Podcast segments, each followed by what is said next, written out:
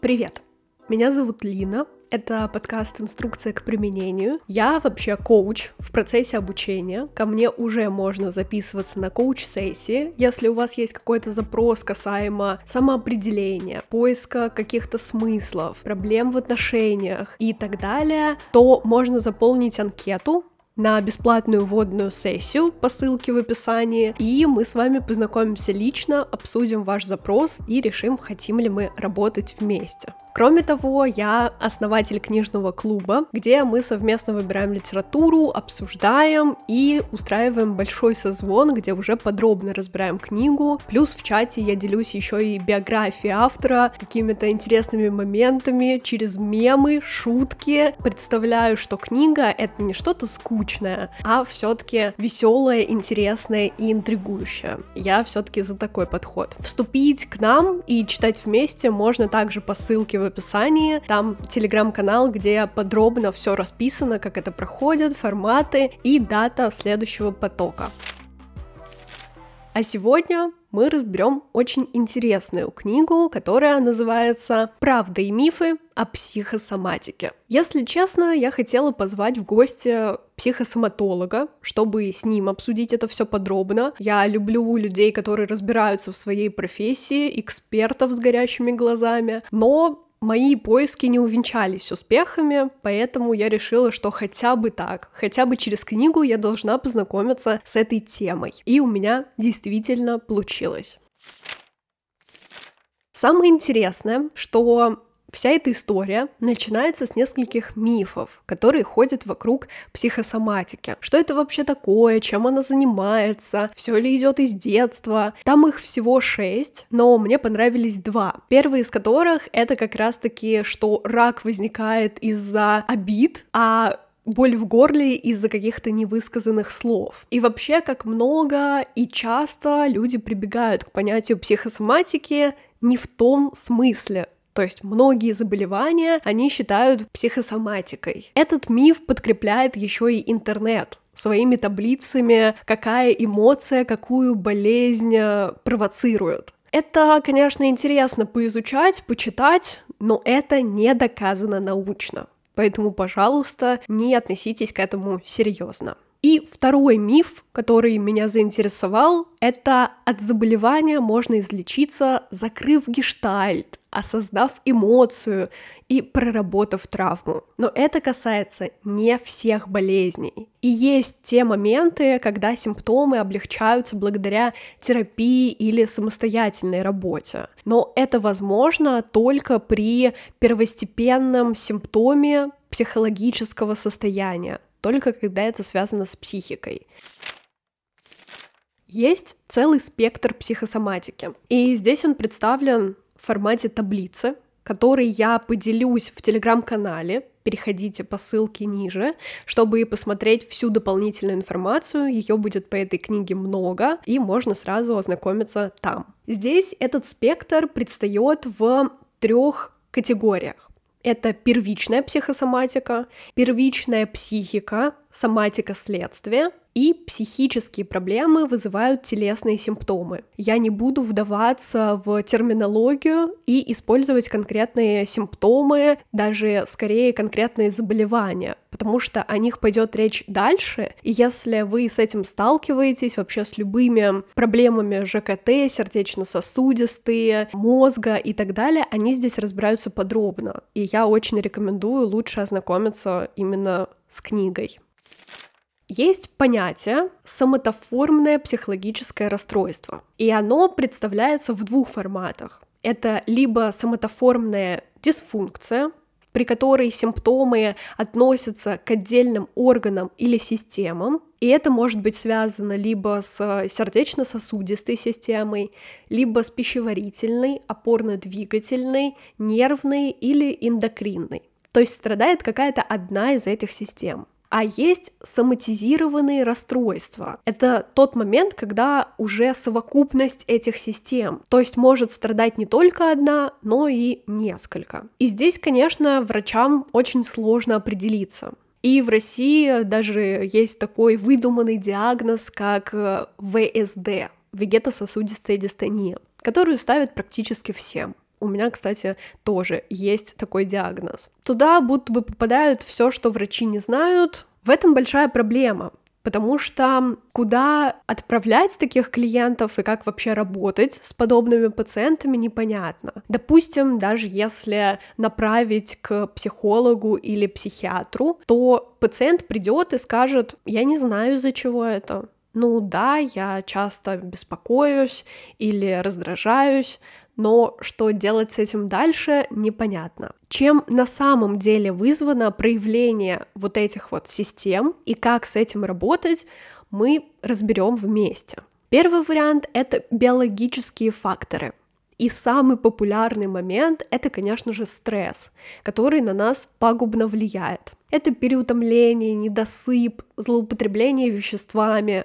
Кстати, на последнем пункте стоит заранее остановиться. Алкоголь и наркотики здесь разбирались более подробно. И даже была градация, сколько можно пить женщине и сколько можно пить мужчине. Женщинам разрешается не более 7 порций в неделю и 14 для мужчин.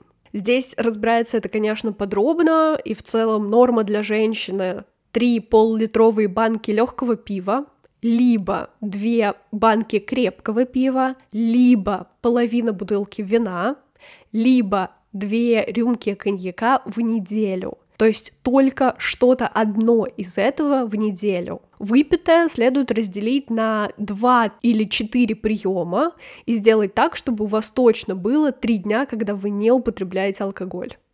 Это то, что написано в книге. Я вообще не рекомендую столько пить и употреблять. Это, конечно, очень вредно, тем более еженедельно это делать, ну, как бы под вопросиком, да. И сейчас многие могут сказать о том, что, ну, есть марихуана, которая разрешена в других странах, но Сразу скажу, наркотики вредят вашему здоровью, и здесь даже было исследование, которое проводилось, о том, что на самом деле это не так. Как бы не хотели люди найти альтернативу, все равно марихуана, которая разрешена и легализирована в других странах, приводит к психологической и в 20% физиологической зависимостям. У людей с психологическими проблемами она может вызвать обострение. И там даже более подробно разбирался формат, как именно это все влияет. И я вам скажу, читать это жутко. Поэтому, пожалуйста, не пробуйте. Также у нас представлены еще и психологические факторы, такие как зарождение панической атаки, то есть момент, когда ты начинаешь чувствовать, что она вот-вот подступает, ты на этом концентрируешься, и она, конечно же, случается ну, зачастую так работает, по крайней мере, из личного опыта могу сказать. И сложности с формированием своих эмоций, когда мы не понимаем, что происходит. Это часто выражается, например, установками общества о том, что мужчины не плачут, девочкам нужно быть скромными, и вот это вот рамки, за которые нельзя выходить и проявлять эмоции. И третье — это есть социальные факторы, то есть как раз вечная гонка из-за темпа жизни, особенно в крупных городах, это сразу видно, насколько люди хотят все успеть еще в малом возрасте достичь больших целей. Это постоянные риски, неопределенность, все влияющее на наше состояние. То есть, подводя итог, влияет на нашу жизнь психика, тело и общество. Какие способы решения с этим существуют? Конечно, медикаментозные, это про антидепрессанты. Естественно, не надо, пожалуйста, назначать их самостоятельно, только через специалиста. Есть психотерапия, она помогает научиться проявлять эмоции и вообще их распознавать, что самое важное. Научиться вообще понимать себя и свое тело. Также это социальное взаимодействие, то есть какая-то группа людей, которые вас понимают. Это может быть групповая терапия, это могут быть друзья, коллеги, люди, с которыми можно обсудить и поделиться своими чувствами. Здесь был очень интересный пример, и целая глава ему посвящена. Конечно, психосоматика иногда действительно связана с тем, что нам не нравится. И там был пример про девочку, которую заставляли ходить в школу, а ее физически начинало тошнить от этого. Родители перепробовали все, в итоге обратились к психологу, и они начали копать, почему так происходит. Сначала ей разрешили неделю провести дома, но когда вновь началась школа и обучение, эти приступы участились. И, собственно, это было связано с тем, что на девочку оказывали большое давление, требовали получать хорошие оценки, ее водили на огромное количество секций, кружков, а ей хотелось просто побыть ребенком. И насколько ей нравилось играть в куклы со своими младшими сестрами, настолько же не нравилось выходить и постоянно коммуницировать с разными людьми. То есть психосоматика так и работает. Куда нам не нравится и где мы чувствуем себя некомфортно, могут появляться еще и вот такие телесные ориентиры. И в книге есть целая схема, такой чек-лист психосоматика или соматика. Я тоже поделюсь в Телеграме, потому что по этой схеме очень удобно идти. Вопрос, на который отвечаешь «да», «нет», и потом проходишь дальше. И более подробно можно потом в конце посмотреть, что это значит и к чему вы пришли. Все наше состояние в первую очередь связано с образом тела. Оно состоит из осознания телесных ощущений, то, о чем я уже сказала чуть ранее, когда мы понимаем, что сейчас голодны или что нам холодно. Часто в детстве родители решают за нас. Вот, съешь еще порцию, или надень шапку, надень еще более теплые вещи. И потом у кого-то может сформироваться понимание, как он себя чувствует, а у кого-то вопросики на этот счет будут присутствовать.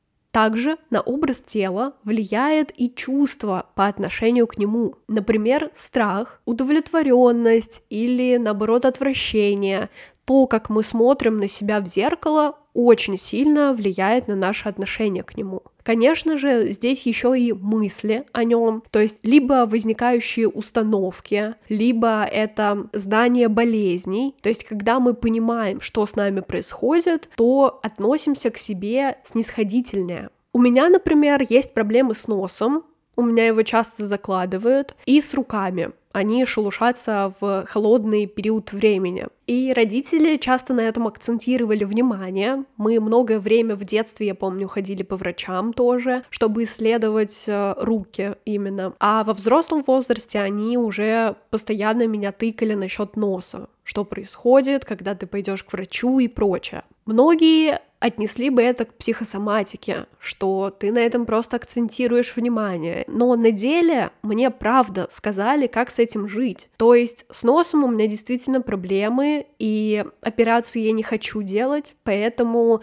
пытаюсь за ним ухаживать так, как это возможно, без операционного вмешательства за руками мне тоже нужно ухаживать. И это и есть про то, что ты смотришь на себя в зеркало или просто прислушиваешься к ощущениям и знаешь, как с ним работать, как взаимодействовать со своим телом. Это, кстати, последний пункт э, про образ тела, как раз-таки как ты к нему относишься и как заботишься. Например, многие говорят, ой, мне хочется есть, да ладно, уже там поздно, перехочется. Или приходишь на вечеринку, где все пьют, и не можешь отказаться, потому что, ну, меня не поймут, и в принципе это не принято. Почему нам заботиться о других намного проще, чем о себе?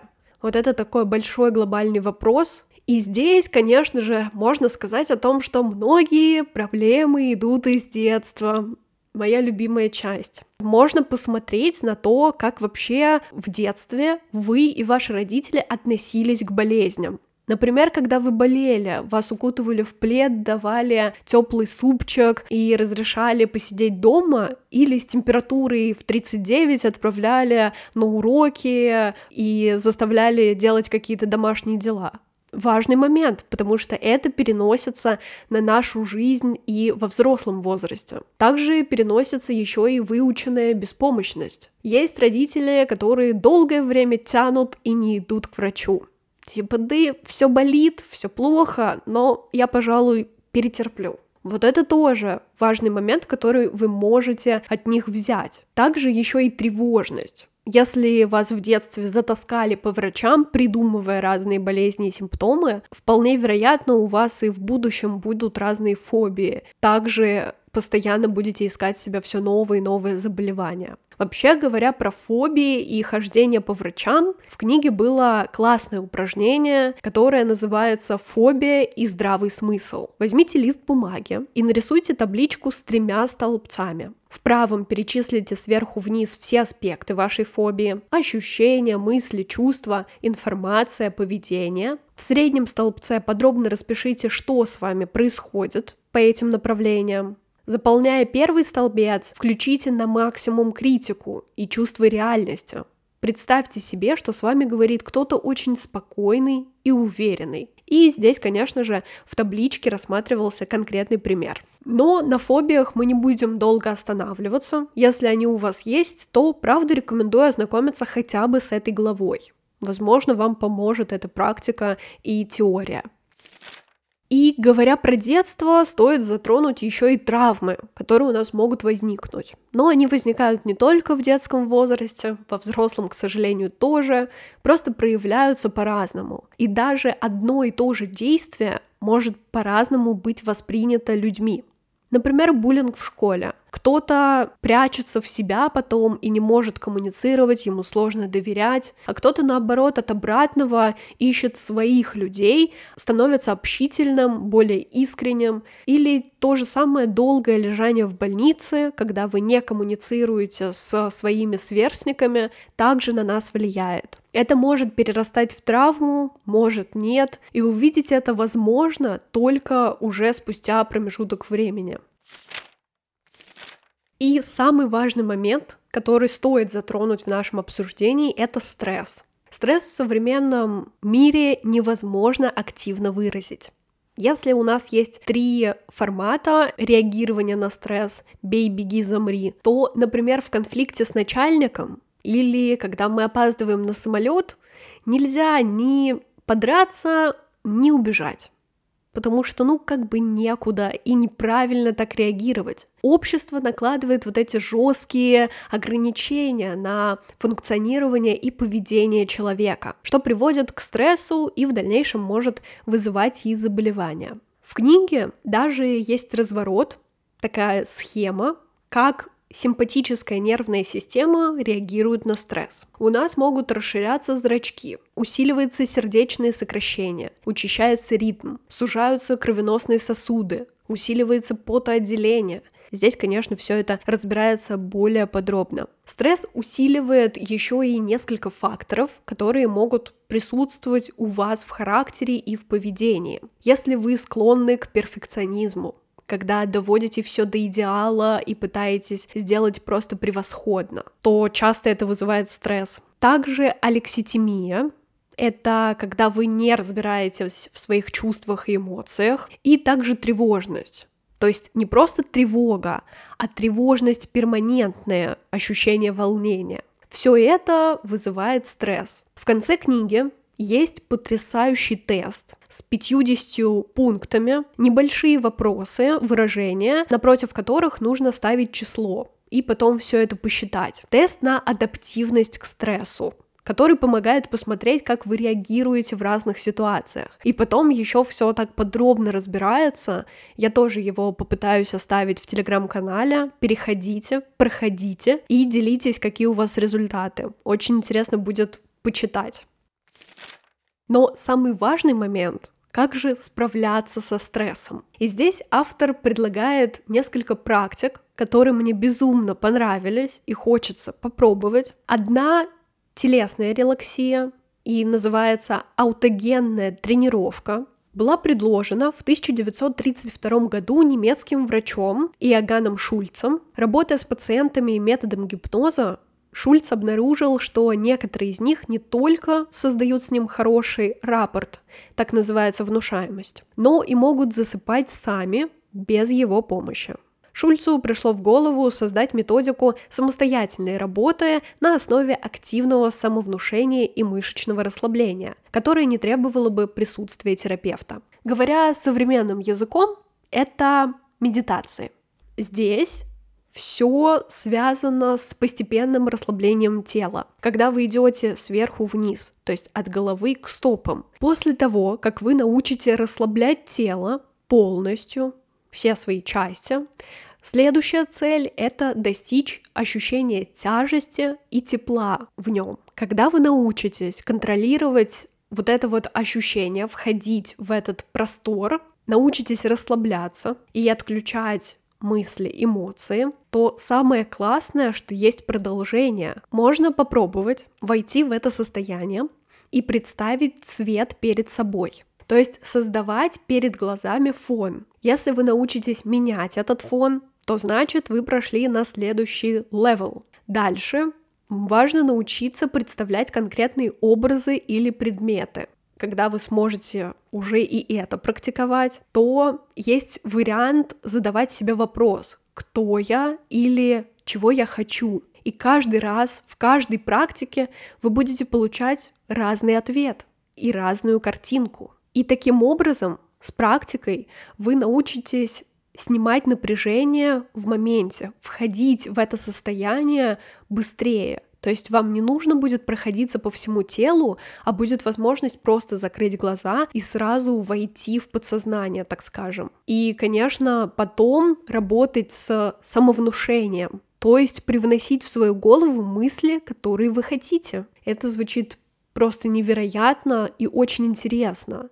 То есть как будто хочется попробовать и поисследовать дойти до такого состояния и такого умения. Чтобы это сделать, естественно, нужны ежедневные практики, хотя бы по 15-20 минут, и если вы не медитируете, то стоит попробовать. Я рассказывала про свой опыт в прошлом выпуске подкаста, послушайте обязательно. И в описании я скину ссылку на приложение, в котором я медитирую. Если тоже хотите попробовать, то присоединяйтесь с удовольствием. Там представлены различные способы, и как раз есть вот эта методика от э, головы до ног расслабления. И сейчас я еще прохожу курс, где как раз про вот это тепло и свет внутри тебя. Интересно, что же получится дальше, и смогу ли я вот так за секунду выходить из состояния напряжения. Поделюсь потом своим опытом. Также автор предлагал практику физического расслабления. Там была написана последовательность, что нужно делать, какие мышцы напрягать, потом расслаблять. И третье — это дыхательное. Когда возникает, например, тревога или подступает паническая атака, мы думаем, что нужно вдыхать больше воздуха и выдыхать меньше. Но на самом деле, насколько я узнала, нужно делать наоборот. Либо дышать по квадрату, либо удлинять выдохи. И тогда вот эта вот тревога чуть-чуть будет отступать. Последний момент, на котором хочется акцентировать внимание, это работа с врачом. Конечно же, здесь красной нитью прослеживается и психосоматолог, и психолог, и в целом терапевт. То есть, если у вас возникают какие-то сложности и, в принципе, физические заболевания, то, конечно же, стоит идти к врачу, а не смахивать все это на психосоматику.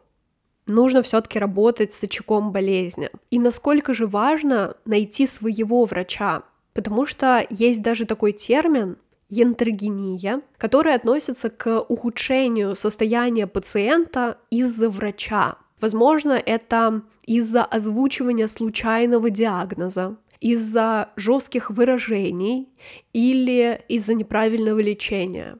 Все это, конечно же, влияет на состояние после такого общения и коммуникации хочется вообще сидеть дома и ни с чем не приходить в эти заведения, чтобы не сталкиваться с какой-то агрессией, негативом и прочим. И, конечно же, важно не назначать лечение самостоятельно себе и не снимать его из-за каких-то побочек. Очень часто так я слышала истории про антидепрессанты, когда людям их назначали, они начинали принимать и потом просто бросали. Либо все становилось хорошо, либо возникали побочки. Но это неправильно. Пожалуйста, не делайте так. Убирать таблетки самостоятельно тоже чревато последствиями. И есть еще и эффект плацебо, когда вам назначили какое-то средство, вы прочитали инструкцию, увидели, какие побочки у вас могут возникнуть, и вы начинаете просто их себе придумывать. Так что консультируйтесь со специалистами и выбирайте правильное лечение.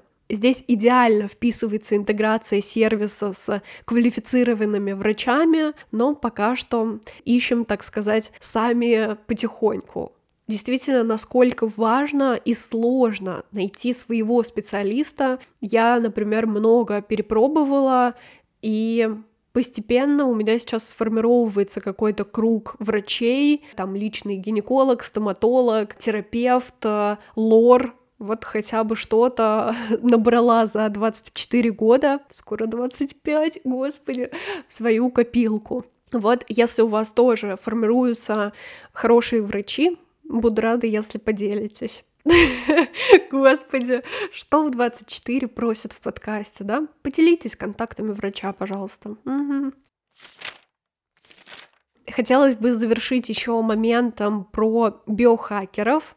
Я не знала такого термина и таких людей, но оказывается, есть биохакеры, которые занимаются улучшением своего здоровья. Причем они тратят на это целое состояние, вкладывают миллионы ради того, чтобы постоянно проверять давление, пульс, состояние, вообще все витамины, как все работает, разные степени питания, типы и формы, плюс тренируются, и, в общем, у них налажен весь этот процесс. Хочется даже почитать поподробнее про это все, потому что здесь мимоходом про биохакеров было сказано, но тема интересная.